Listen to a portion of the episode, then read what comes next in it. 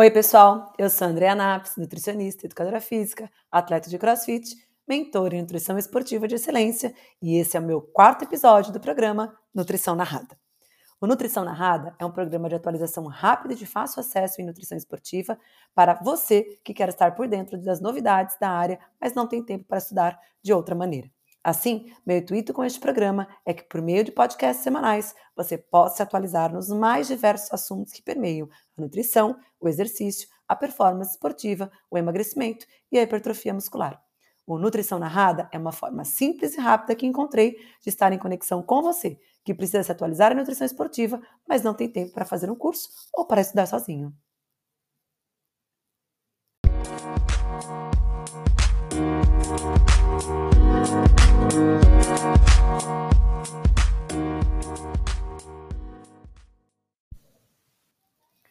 No episódio de hoje, nós vamos conversar sobre a segurança do uso da suplementação do óleo de canabidiol.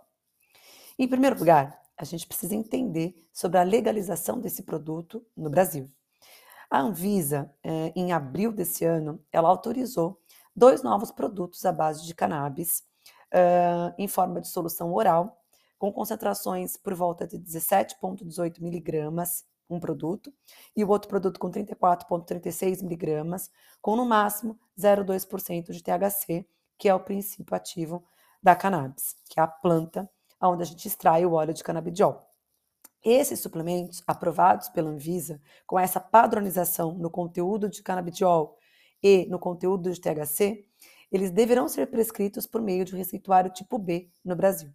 O que isso quer dizer? Que é um tipo de suplementação possível somente de ser aplicada por médicos, porque é um receituário especial de prescrição desse suplemento. Uma questão importante é que esse produto não é considerado medicamento. Por que não é considerado medicamento? Porque nas regras de registro de medicamentos no Brasil, é necessário a realização de pesquisas clínicas que sejam capazes de comprovar a eficácia desses produtos, além, claro, de outros requisitos importantes para o enquadramento na forma de medicamento. Então, o atual estágio técnico-científico que se encontram os produtos à base de cannabis, tanto no Brasil quanto no mundo, não é suficiente para aprovação dele como medicamento. No entanto, a suplementação, ele é registrado na forma de suplemento, só que a suplementação só é possível através de um receituário especial, um receituário tipo B, que somente médicos podem prescrever. Então, para a gente começar a nossa conversa, é importante deixar claro aqui que o óleo de canabidiol não é um suplemento possível de prescrição pelo nutricionista, porque é necessário um receituário especial para poder se prescrever esses suplementos que são aprovados no Brasil, que são aqueles que se tem controle da quantidade de canabidiol, que é o princípio ativo, e de THC, que é o princípio psicotrópico, e que talvez teria alguns malefícios na saúde de alguns pacientes. Em 22 de abril do ano passado, a Anvisa também aprovou um outro produto à base de cannabis, uh, com uma concentração um pouco maior de óleo de canabidiol, diferente dos 17 miligramas e os 34 miligramas dos produtos uh, previstos em 15 de abril. E no dia 22 de abril, então, eles registraram um produto à base de 200 miligramas por ml de óleo à base de canabidiol. Né? Então, esses produtos é, têm sido aprovados, a maior parte deles vão em torno de 20 a 50 miligramas por ml de canabidiol, o que parece ter um resultado positivo, como a gente vai ver mais a seguir, em relação aos efeitos uh, benéficos. Tá? Uma das coisas mais importantes em relação ao suplemento de canabidiol é que ele tem uma baixa concentração de THC, de tetrahidrocanabidiol. O tetrahidrocanabidiol é psicotrópico e os produtos podem ter no máximo 0,2% de THC tá? E novamente, são produtos de prescrição de receituário tipo B. Se vocês tiverem dúvidas, entrem no Google, coloquem lá Diário Oficial da União e procurem uh, pela resolução que permite né, o registro desses produtos, que é a resolução número 1525, de 14 de abril de 2021. É essa resolução que traz lá a legalização dos registros desses produtos à base de canabidiol, de cannabis, tá? O óleo de canabidiol. Bom, por conta de muitas pesquisas que a gente vai, na verdade, muitas especulações que vai se tendo em relação ao óleo de canabidiol no Brasil e no mundo, é claro que as pesquisas têm evoluído em relação a isso, uh, e não é diferente no esporte. Tanto isso é verdade que uh, o óleo de canabidiol, ele é, pela Anvisa, ele é o único produto à base de cannabis, desculpa, pela Anvisa não, pela UADA, pela Agência Nacional, Mundial Antidoping, é, é, o único produto que não é uh, banido pela Agência Mundial Antidoping, que é a UADA. O óleo de canabidiol, então, pode ser utilizado por atletas de alta performance. Diferente, por exemplo, do rachixe ou da maconha, né, que não é permitida uh, o uso por atletas de alta performance em períodos competitivos. Então, o uso recreativo da cannabis na forma de, de rachixe, na forma de maconha, poderia ser utilizado, então, em outros períodos que, períodos que não envolvessem os períodos competitivos. E se for encontrado, por exemplo, é, é, se eles averiguarem né, que foi usado é, o produto que tem alto teor de THC em períodos competitivos, esse atleta de alta performance pode ser, inclusive, banido da competição, que é o que aconteceu, não sei se vocês acompanharam, com uma corredora de 100 metros rasos dos Estados Unidos, onde eles encontraram altos teores de THC uh, nessa, nessa atleta e ela não pôde competir às Olimpíadas do Japão. Uh, então, o THC ele não é permitido em fases de competição, porém, o canabidiol, que é um outro princípio ativo da cannabis, esse sim é permitido, esse sim pode ser utilizado em períodos competitivos e não é banido pela WADA. Com relação aos estudos que a gente tem em relação à performance esportiva e o óleo de canabidiol, a gente tem várias revisões publicadas aí em 2019, 2020, até mesmo 2021, mostrando que o óleo de canabidiol ele pode ter muitos benefícios fisiológicos, bioquímicos e psicológicos, com potencial efeito em atletas. As evidências ainda são preliminares, porque a maior parte dos estudos são realizados com animais, estudos pré-clínicos que envolvem animais, e que, claro, são necessárias ainda muitas investigações para se avaliar a real utilidade e a real uh, eficácia do, CDB, do CBD no contexto esportivo. Quando a gente fala do óleo de canabidiol, a gente tem que lembrar da planta como um todo, que é a cannabis sativa. A cannabis, ela contém uma inúmera, inúmera quantidade, uma enorme quantidade de compostos químicos com efeitos bioativos, ou seja, com efeitos funcionais. Então, existem mais de 144 tipos de canabidioides, é, canabinoides, desculpa. Né? Então, mais de 144 tipos de canabinoides, e o mais conhecido é o tetraído canabidiol, que é o THC e o canabidiol, que é o CBD. Né? O primeiro uso que se tem de produto registrado, na verdade, no mundo, é um produto chamado Epidiolex, que é um produto à base de óleo de canabidiol, patenteado, com uma concentração específica ali de canabidiol, que é utilizado para pacientes com epilepsia. Então, é um produto que você encontra nos Estados Unidos, que tem esse benefício. No mundo do esporte, a gente vai encontrar inúmeros produtos de doses que variam de 5 a 50 miligramas de CBD, que pode tanto ser encontrado na forma de óleo ou na forma de cápsulas. E essa é a maior preocupação que a gente tem quando a gente tem um paciente que está consumindo então o óleo de canabidiol, é justamente na padronização da quantidade do composto bioativo que tem ali. Como qualquer planta que a gente vai prescrever, né, gente, ou qualquer planta que a gente vai estudar, o mais importante é a padronização do princípio ativo. E no caso da cannabis ativa, isso se torna ainda mais importante, porque a gente não quer os efeitos do THC para os pacientes, o que a gente quer é o efeito do canabidiol. Então, se esse produto não teve uma extração adequada do canabidiol, e, vem com uma grande quantidade de THC, isso pode trazer inúmeros malefícios para a saúde do paciente. E é claro que os estudos ainda estão evoluindo em relação a isso, mas o que se observa é principalmente uma sobrecarga hepática, já que as enzimas uh, necessárias para detoxificar tanto o THC quanto o canabidiol no fígado são enzimas muito importantes para detoxificar medicamentos e até mesmo suplementos como a cafeína. Então, quando a gente pensa no óleo de canabidiol, é muito importante que a gente pense na sua quantidade, na sua padronização, assim como qualquer outra planta que a gente tem aí no mercado, tá? Uh, é importante dizer também que a maior concentração de canabidiol ela está presente, né? Muita, com certeza, a maior parte dos estudos mostram que é na forma de óleo. Existe um estudo publicado em 2020 é, comparando a extração do THC, né, que como é o princípio ativo que a gente não quer que tenha no produto, eles compararam a quantidade de THC em produtos à base de cannabis, em cápsula, na decocção, no óleo, em tablete ou até mesmo em produtos de confeitaria. E a maior concentração que se tem de THC são nos produtos à base de cápsula, nos produtos em decocção, em alguns tabletes e em alguns produtos de confeitaria. A menor concentração que se tem é quando se faz a extração do óleo da cannabis. Na extração do óleo da cannabis, vem muito mais canabidiol do THC. Então, por isso que é muito importante a questão da padronização do óleo de canabidiol, da quantidade de canabidiol presente nesse produto. Os produtos aprovados pela Anvisa no Brasil permitem, no máximo, 0,2% de THC. Ou seja, nessa quantidade, a gente não teria os efeitos psicotrópicos do THC, a gente teria um produto com uma maior quantidade de canabidiol, e aí sim esse produto teria muitos benefícios na saúde desse paciente, como a gente vai ver daqui a pouquinho.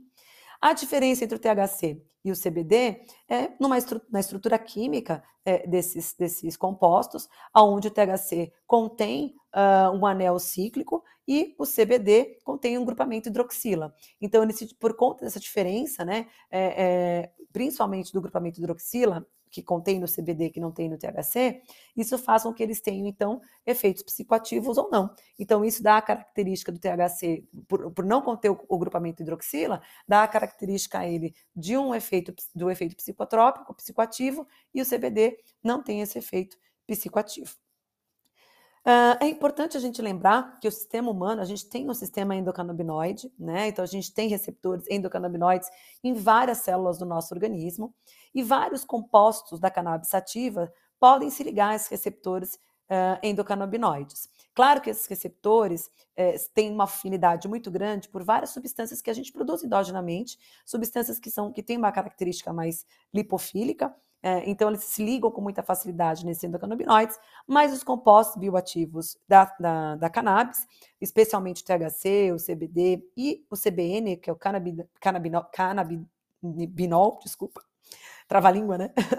Esses compostos bioativos se ligam a esses receptores endocannabinoides e que podem, claro, é, afetar diversos processos do nosso organismo, desde dor, memória, melhora do apetite, efeitos anti-inflamatórios, respostas imunológicas, e vão ter, quando se ligam, quando esses compostos bioativos da cannabis se ligam a esses receptores endocannabinoides, elas podem exercer uma infinidade de efeitos fisiológicos no nosso organismo. O que a gente tem certeza é que o THC é um importante ligante de CB1, que é um receptor endocannabinoide, e o CBN é um potente é, ligante do receptor CB2, que também é um receptor endocannabinoide.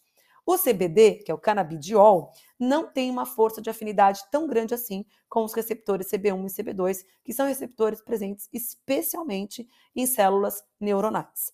Então, parece que eles não têm uma força de ligação muito grande, mas eles podem exercer efeitos diretos, indiretos, desculpa, que ainda não são estudados na literatura científica. De qualquer maneira, o CBD reage de alguma maneira com esses receptores endógenos, garantindo aí muitos efeitos fisiológicos. Como eu coloquei para vocês, parece então que quando o THC ou o CBN, esses compostos bioativos da cannabis, se ligam a esses receptores endocannabinoides, eles permitem que sejam liberados do, receptor, do neurônio pré-sináptico uma grande quantidade de neurotransmissores que vão então para a fenda sináptica se ligarem nos neurônios pós-sinápticos para exercer as suas funções fisiológicas. Uh, de qualquer maneira, a gente sabe então que existem inúmeros compostos bioativos que são chamados de fitocannabinoides que podem se ligar aos receptores endocannabinoides. Porém, a gente não sabe exatamente como os, o, o, óleo de canabidiol ou o canabidiol da cannabis sativa interage com esses receptores. Uma das, das, das especulações que se tem em, em, relação ao CBD é que eles exercem então esses efeitos mais indiretos, né?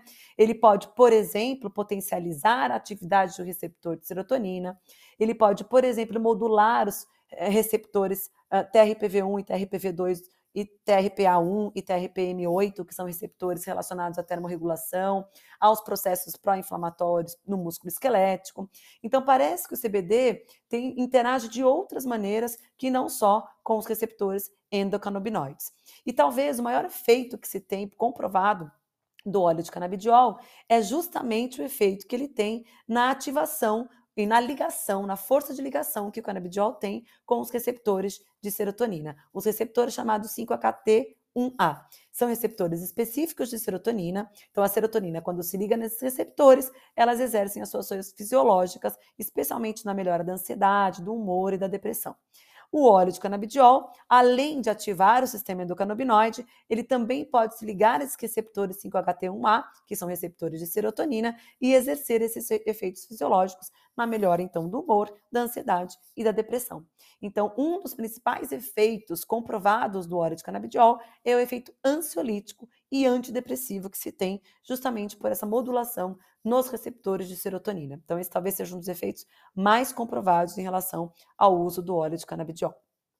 Os primeiros estudos que a gente tem com CBD uh, são com jogadores de rugby, uh, onde 26% desses jogadores eram usuários de CBD, e os possíveis efeitos que se tem em relação ao óleo de canabidiol seriam, então, na melhora do sono desses atletas, na redução da dor, na melhora da ansiedade, tem um efeito antioxidante e anti-inflamatório, porém, as evidências ainda são muito escassas em relação a esse benefício para vários tipos de populações de atletas. Ainda não se sabe potencialmente em relação ao dano hepático, então tem que tomar muito cuidado em relação ao uso do óleo de canabidiol e performance esportiva. Uh, comumente, né, a, a, cannabis pode ser utilizada, então, na forma de óleo, como a gente está conversando aqui no óleo de canabidiol. É, como eu falei para vocês, existem outras maneiras de vocês estarem consumindo, né? Mas o mais importante é a gente entender aí o efeito e a segurança do óleo de canabidiol, que tem ganhado muita força aí no mercado esportivo. O CBD é metabolizado por várias enzimas da citocromo P450, como eu falei para vocês. Então, os metabólitos secundários são produzidos pela ação da citocromo P e pode ocorrer, claro, uma complexa interação farmacocinética quando o CBD é co-administrado com outras drogas, por exemplo, quando se tem administração do CBD junto com THC, ou, por exemplo, com drogas anti-inflamatórias, como ibuprofeno, é, é, paracetamol, e outros compostos dietéticos, como, por exemplo, a cafeína, que também usam essas enzimas para poder, então, uh, serem metabolizados no fígado. No contexto do exercício físico, o que a gente mais tem de estudos é mostrando o efeito do óleo de canabidiol no dano muscular induzido pelo exercício, melhorando a função muscular, o dano e a dor muscular. Uh, existe um estudo publicado aqui em 2021, um estudo muito interessante, onde eles avaliaram o consumo de CBD eh, na forma de óleo diluído em 250 ml de água após um treino resistido. Então, eles avaliaram aí indivíduos, homens e mulheres, que fizeram uma refeição é, básica, ali, rica em carboidratos, com aveia, banana, mel e água quente, como se fosse um mingau. Eles descansaram 30 minutos, fizeram uma repetição máxima de agachamento pelas costas e depois fizeram um treino de força, um, treino, um treinamento resistido, que continha ali em três séries de 12 repetições de, de agachamento pelas costas com 70%, descansavam ali três minutos entre as séries e depois fizeram ali três séries de saltos de agachamento, descansando um minuto entre as séries. Então, para gerar realmente um dano é, excêntrico nesse músculo esquelético. Depois desse treino, eles consumiram 60 miligramas de óleo de canabidiol em 250 ml de água, ou placebo, foram avaliados durante 24 horas, através da análise de sangue, tomaram um novo café, descansaram 30 minutos, fizeram uma repetição de novo, de uma repetição máxima de agachamento pelas costas, depois fizeram uma nova, um novo café, depois de 48 horas, né, fizeram um novo café, uh, consumiram, uh, descansaram 30 minutos, fizeram uma nova repetição, de uma repetição máxima pelas costas de agachamento, foram avaliados durante 72 horas e se repetiu de novo ali o café da manhã com descanso, mais uma repetição máxima de agachamento pelas costas. E esse estudo foi um estudo muito bem desenhado, mostrando os efeitos então do óleo de canabidiol após 24, 48 e 72 horas após um único treinamento de força, um único treinamento de, de um treino resistido, né? Foi um estudo cruzado, controlado por placebo, mas eles viram o efeito agudo do uso do óleo de canabidiol, após uma sessão, então, de treinamento resistido. Nenhum efeito importante foi observado em marcadores ou parâmetros de desempenho. No entanto, foi observado pequenos, mas significativos efeitos dessa única dose de CBD nas concentrações de creatina quinase e uh, miogenina, mioglobina, desculpa, creatina quinase e mioglobina após 72 horas.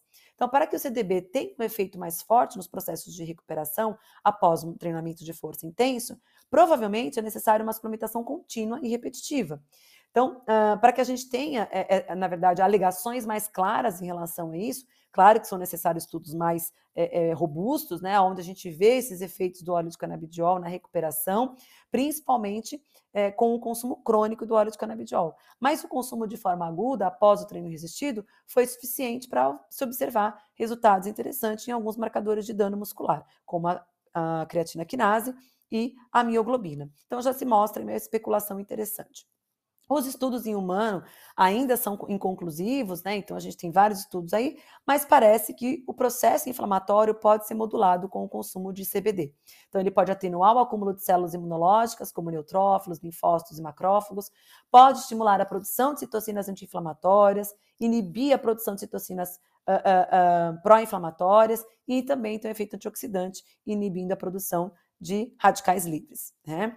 Quando se compara o CBD com é, outros analgésicos, como por exemplo ibuprofeno, é, a especulação que se tem, né, a hipótese que se tem é que o ibuprofeno ele vai atenuar, por exemplo, o dano induzido pelo exercício, vai melhorar a dor muscular tardia, mas ele vai ter uma interferência muito importante na adaptação muscular, já que o ibuprofeno pode inibir as células satélites e inibir de forma muito intensa o processo inflamatório, que é importante, inclusive, para a angiogênese e para a hipertrofia muscular.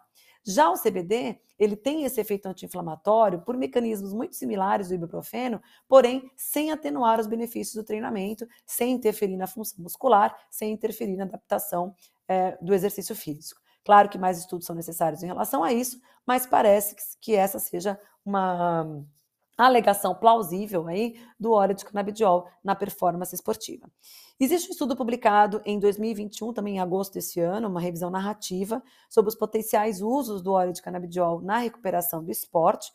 E apesar ainda de se ter poucas evidências em relação a isso, e as maiores evidências virem a partir dos efeitos ansiolíticos e antidepressivos que se tem em relação ao uso de canabidiol, parece que os efeitos anti-inflamatórios, antioxidantes para atletas pode realmente surtir é, alguma hipótese positiva. Ainda se tem alguns gaps relacionados ao conhecimento dos mecanismos que podem induzir a recuperação do esporte, mas pode ser sim um suplemento bem interessante aí para atletas, desde que, claro, esses atletas sejam monitorados e que eles sejam ali avaliados constantemente em relação aos seus benefícios na performance esportiva, mas mais do que na performance esportiva, especialmente na recuperação do dano induzido por exercício. Uh, além dos efeitos ansiolíticos e antidepressivos e aí anti-inflamatórios de recuperação no esporte que se pode ter em relação ao uso de canabidiol, algumas especulações se tem em relação aos efeitos do óleo de canabidiol no sono. Né? É, e isso é uma questão muito importante, porque a gente sabe que a insônia ou os distúrbios do sono são algo muito frequentes em atletas, tanto amadores como atletas de elite, em esportistas em geral. A questão do sono é algo muito preocupante e é uma questão muito relevante, né, da gente pensar, porque o sono faz parte desse processo de recuperação do atleta para que a resposta da adaptação aconteça. Então, existe aí muitas uh, especulações de que o óleo de canabidiol poderia ser muito interessante em melhorar os quadros de insônia e melhorar também uh, os distúrbios de sonos que po poderiam é, comprometer a recuperação do exercício físico. É claro que são mais hum, pesquisas são necessárias ainda aí para endossar esse uso, mas parece que doses de 80, né, desculpa, de 40 a 80 miligramas, né? Tem estudos até com 160 miligramas de CBD. Isso poderia melhorar a duração do sono, melhorando a insônia, então, em atletas, melhorando o tempo para iniciar o sono, o número de interrupções de sono uh, e, claro, potencializando a probabilidade de ter, experienciar uma boa noite de sono especialmente porque o óleo de canabidiol tem um efeito ansiolítico interessante. Isso poderia ser realmente muito interessante para aqueles atletas que têm uma dificuldade muito grande em dormir ou que sofrem aí de, de, problemas em relação ao sono, ou até aqueles pacientes que às vezes vão viajar e que precisam passam por um jet lag muito intenso, talvez o CBD poderia ajudar nessa questão do sono também. Os produtos disponíveis eh, de CBD disponíveis no mercado é uma questão importante a se levar em consideração, como eu falei para vocês lá no comecinho do nosso podcast. Uh, um estudo mostrou uh, que 31% dos extratos de CBD vendidos online, eh, eles foram rotulados com precisão, ou seja, um teor de CBD medido dentro dos 10% do valor rotulado. Quase metade subestimou eh, a quantidade de CBD e um quarto superestimou o seu conteúdo de CBD e um quinto das amostras continham níveis detectáveis de THC. Então é importante a gente realmente é, considerar o uso de um produto de boa qualidade, o médico precisa prescrever, especialmente aqueles que são validados pela Anvisa, para que a gente tenha os benefícios do canabidiol e não de outros compostos, compostos que podem conter nesse óleo, até mesmo não conter canabidiol. Né? Então, para que a gente assegure a saúde desse paciente, coloque ele com menos risco né, de uma superdosagem ou de, uma, de um contato com outros compostos bioativos que a gente não quer, é importante, então, essa questão da padronização e da gente utilizar produtos que sejam regu regulamentados no Brasil, tá? Bom, as principais conclusões que a gente tem em relação ao uso de canabidiol é que o CBD exerce uma série de efeitos fisiológicos, bioquímicos e psicológicos que têm o potencial para beneficiar os atletas. Existe evidência preliminar de suporte como efeito anti-inflamatório, ações neuroprotetoras, analgésicas e ansiolíticas do CBD e a possibilidade, de, inclusive, de proteger contra danos gastrointestinais associados à inflamação, que promove e promover a cura de lesões esqueléticas traumáticas. Então, o uso vai muito além do que a gente imagina. No entanto, é importante reconhecer que estas descobertas são muito preliminares e às vezes inconsistentes e que, em grande parte, derivadas de estudos pré-clínicos, inclusive realizados em animais. Uh, o estudo, os estudos ainda são muito limitados para a gente generalizar o uso por atletas ou em humanos em geral. Então, é importante a gente ter mais estudos que repliquem as doses diversas em vários atletas, né?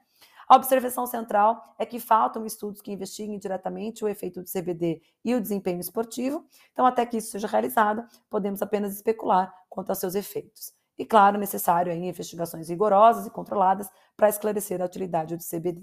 Então, a gente tem ali comprovado os efeitos analgésicos, antioxidantes em relação ao sono, os efeitos neuroprotetores é, é, em relação ao, ao CBD, Ainda é necessário avaliar os riscos de acumulação, de acúmulo desses compostos bioativos no fígado e como eles são detoxificados sem. Uh, um, sem, sem é, prejudicar outras rotas de, de detoxificação de outros medicamentos e outros produtos que precisam ser detoxificados também. É importante pensar nessa questão do doping, né? especialmente se esse atleta quiser usar o óleo de canabidiol, é importante que a quantidade de THC realmente seja muito mínima para que ele não seja pego no teste antidoping, se esse atleta é, passar por esse tipo de avaliação, né? E é necessário a gente avaliar a questão da toxicidade. Então, respondendo a nossa pergunta, né, se o óleo de canabidiol, se a suplementação de óleo de canabidiol ela é segura, parece que sim, parece que a suplementação ela é muito segura, desde que sejam utilizados produtos onde a padronização do canabidiol seja respeitada, onde a quantidade de THC seja respeitada. Então, esses produtos precisam ter um controle de, de, de, de, quantidade, né, uma rigoroso, um rigoroso controle de fiscalização, para que a gente tenha ali uma boa quantidade do composto bioativo que de fato mostre seus efeitos benéficos na saúde. No contexto esportivo, isso ainda precisa ser muito mais avaliado, né, utilizando métodos e estudos muito mais rigorosos e controlados que avaliem a questão da performance esportiva, mas existem especulações por conta do seu efeito anti-inflamatório, analgésico, antioxidante, é, é, isso poderia um, trazer algum benefício indireto na performance esportiva. E finalizando, lembrando muito claramente aqui para vocês que quem pode prescrever o óleo de canabidiol é o médico, através do receituário tipo B e através de um processo que deve ser feito online para adquirir a autorização para comprar o produto padronizado e o produto permitido, legalizado e registrado na Anvisa. Então, cuidado com esses produtos que são vendidos online, que não contenham padronização ou que não são aprovados pela Anvisa, porque a gente pode trazer muitos prejuízos para esse paciente. Então, os médicos que nos ouvem aqui, que eu tenho muitos pacientes que já estão usando óleo de canabidiol por prescrição médica, então existem muitos psiquiatras que já estão prescrevendo esse suplemento para vários pacientes com resultados muito positivos na prática clínica. Desde que todos os cuidados sejam assegurados em relação ao uso do óleo de canabidiol, ele é seguro, sim, porém de prescrição somente médica. Tá bem? Gente, muito, muito obrigado pela atenção de vocês nesse meu quarto episódio do Nutrição Narrada. O podcast está sendo um sucesso. Muito obrigada pela audiência de vocês, por estarem aqui me escutando. E eu vejo vocês na próxima segunda-feira. Beijo grande, boa semana, bom trabalho a todos vocês.